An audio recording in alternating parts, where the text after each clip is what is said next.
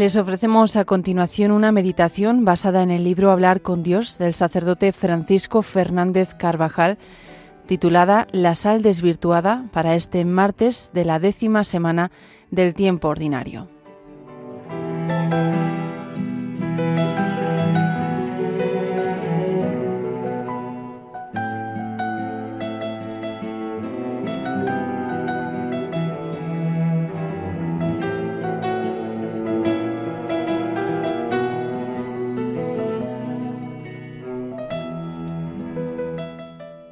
El Señor dice a sus discípulos que son la sal de la tierra, realizan en el mundo lo que la sal en los alimentos, los preserva de la corrupción y los hace agradables y sabrosos al paladar. Pero la sal se puede desvirtuar o corromper, entonces es un estorbo. Es junto al pecado lo más triste que le puede ocurrir a un cristiano, estar para dar luz a muchos y ser oscuridad ser un indicador del camino y estar tirado en el suelo, estar puesto para ser fortaleza de muchos y no tener sino debilidad.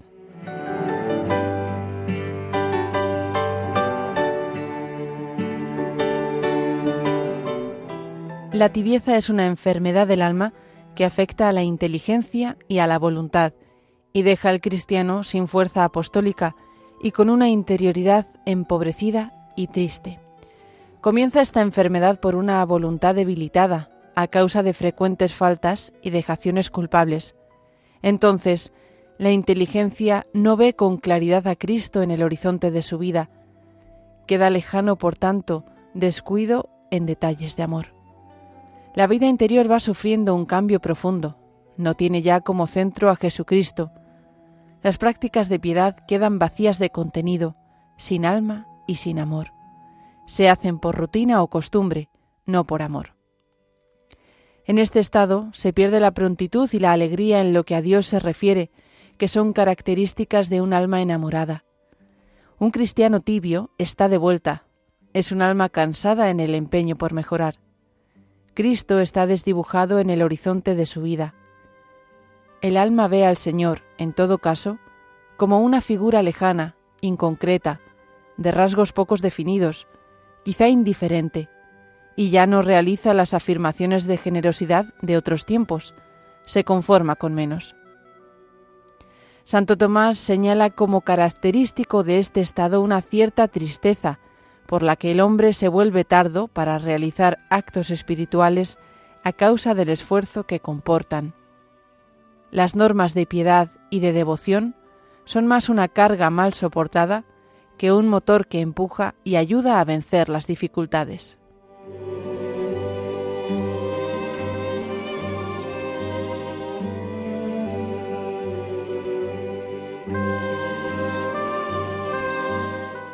Son muchos los cristianos sumidos en la tibieza, existe mucha sal desvirtuada. Pensemos hoy en la oración si caminamos nosotros con la firmeza que Jesús nos pide, si cuidamos la oración como el tesoro que permite que la vida interior nos separe, si alimentamos nuestro amor. Pensemos si ante las flaquezas y faltas de correspondencia a la gracia, nacen con prontitud los actos de contrición que reparan la brecha que había abierto el enemigo.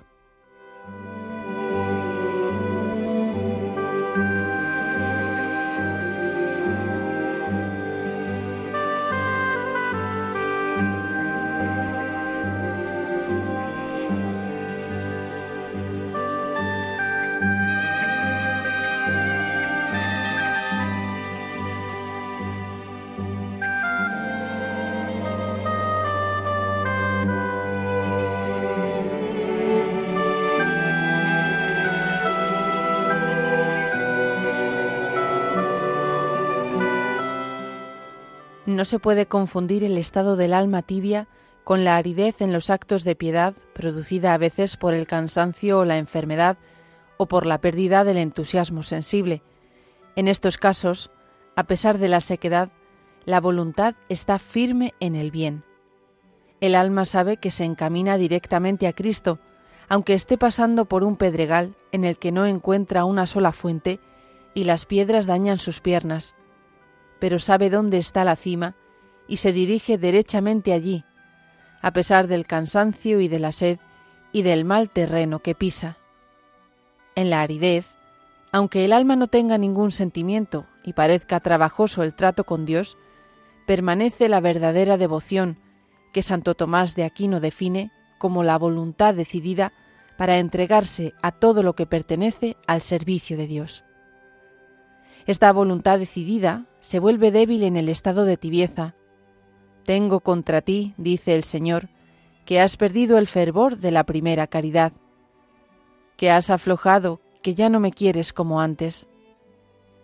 La persona que mantiene con empeño la oración, aun en época de aridez, de falta de sentimientos, se encuentra quizá como quien saca agua de un pozo, cubo a cubo, una jaculatoria y otra, un acto de desagravio. Es trabajoso y cuesta esfuerzo, pero saca agua.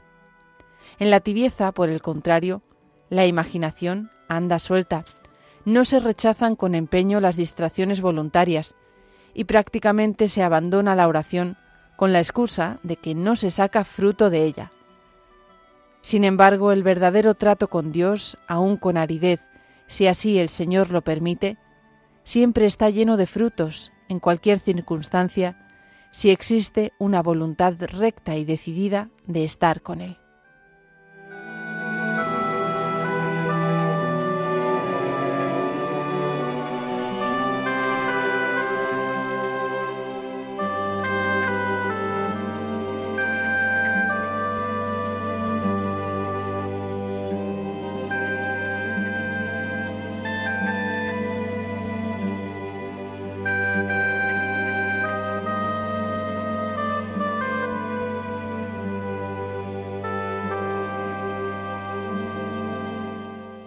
Hemos de recordar ahora, en la presencia de Dios, que la verdadera piedad no es cuestión de sentimiento, aunque los afectos sensibles son buenos y pueden ser de gran ayuda en la oración y en toda la vida interior, porque son parte de la naturaleza humana, tal como Dios la creó. Pero no deben ocupar el primer lugar en la piedad, no son la parte principal de nuestras relaciones con el Señor. El sentimiento es ayuda y nada más, porque la esencia de la piedad no es el sentimiento, sino la voluntad decidida de servir a Dios con independencia de los estados del ánimo tan cambiante y de cualquier otra circunstancia. En la piedad no debemos dejarnos llevar por el sentimiento, sino por la inteligencia, iluminada y ayudada por la fe. Guiarme por el sentimiento es dar la dirección de la casa al criado y hacer abdicar al dueño. No es malo el sentimiento, sino la importancia que se le señala.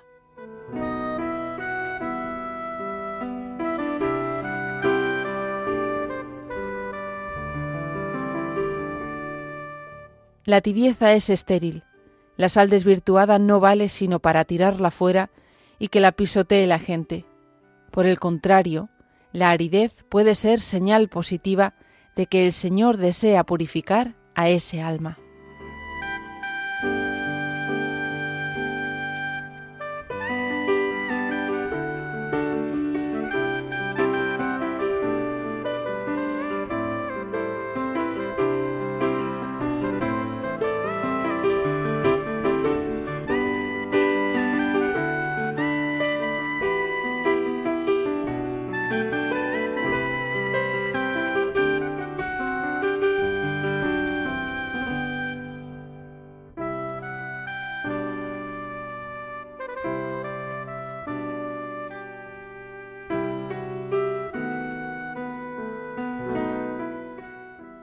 Los hombres podemos ser causa de alegría o de tristeza, luz u oscuridad, fuente de paz o de inquietud, fermento que esponja o peso muerto que retrasa el camino de otros.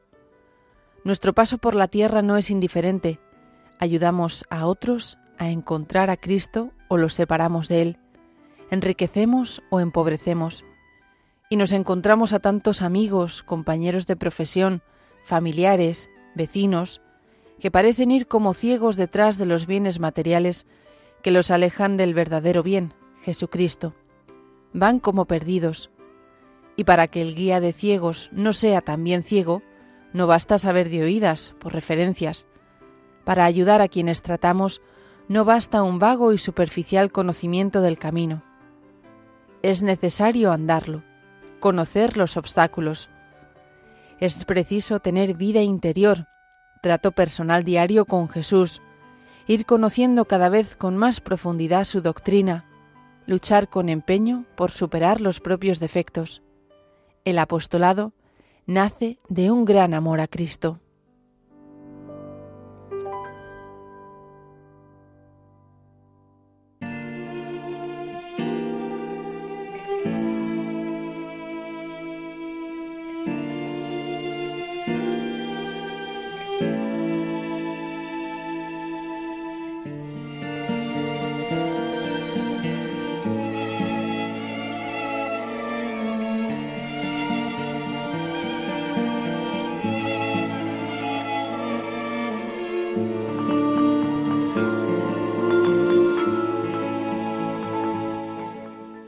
Los primeros cristianos fueron verdadera sal de la tierra y preservaron de la corrupción a personas e instituciones, a la sociedad entera. ¿Qué ha ocurrido en muchas naciones para que los cristianos den esa impresión triste de incapacidad para frenar la ola de corrupción que irrumpe contra la familia, la escuela, las instituciones? Porque la fe sigue siendo la misma, y Cristo vive entre nosotros como antes, y su poder sigue siendo infinito, divino.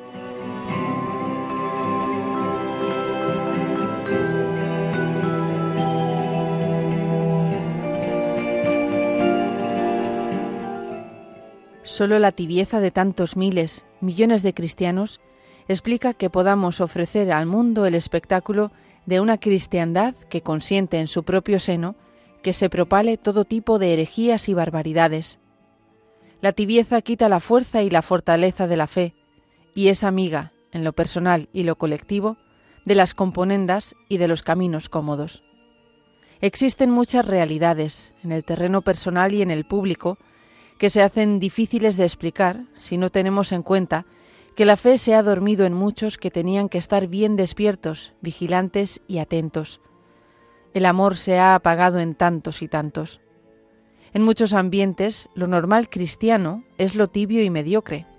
En los primeros cristianos lo normal era lo heroico de cada día y cuando se presentaba el martirio, la entrega de la propia vida en defensa de su fe.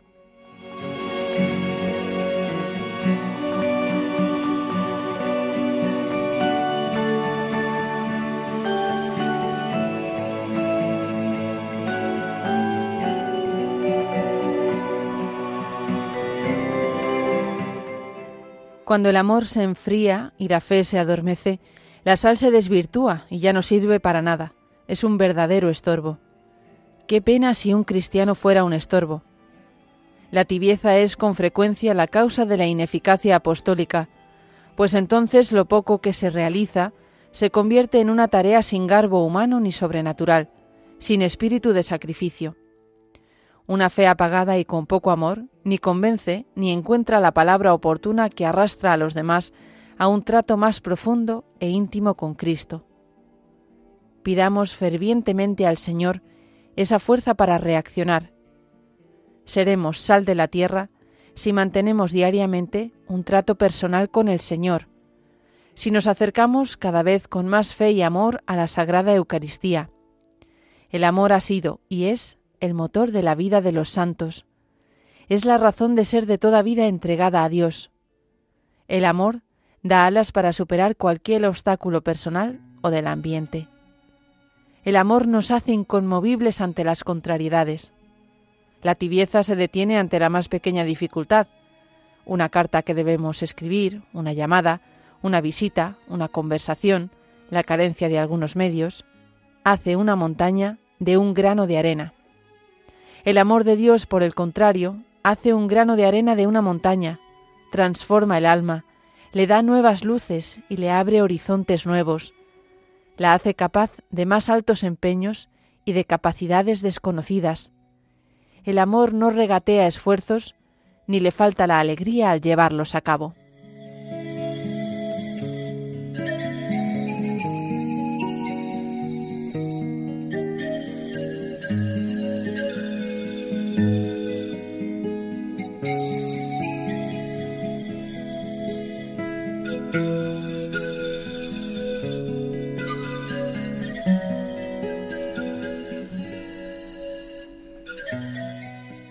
Al terminar nuestra meditación, acudamos confiadamente a la Santísima Virgen, modelo perfecto de la correspondencia amorosa a la vocación cristiana, para que aparte eficazmente de nuestra alma toda sombra de tibieza, y le pedimos también a los ángeles custodios que nos hagan ser diligentes en el servicio de Dios.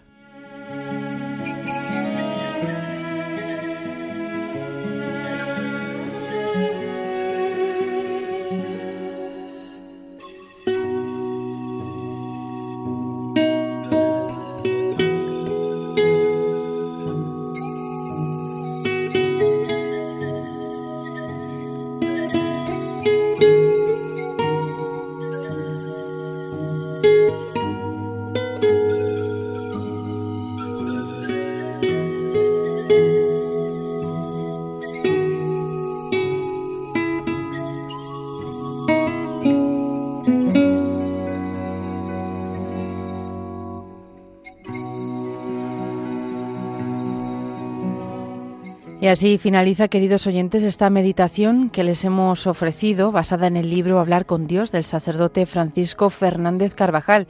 Es una meditación titulada La sal desvirtuada, que corresponde a este martes de la décima semana del tiempo ordinario.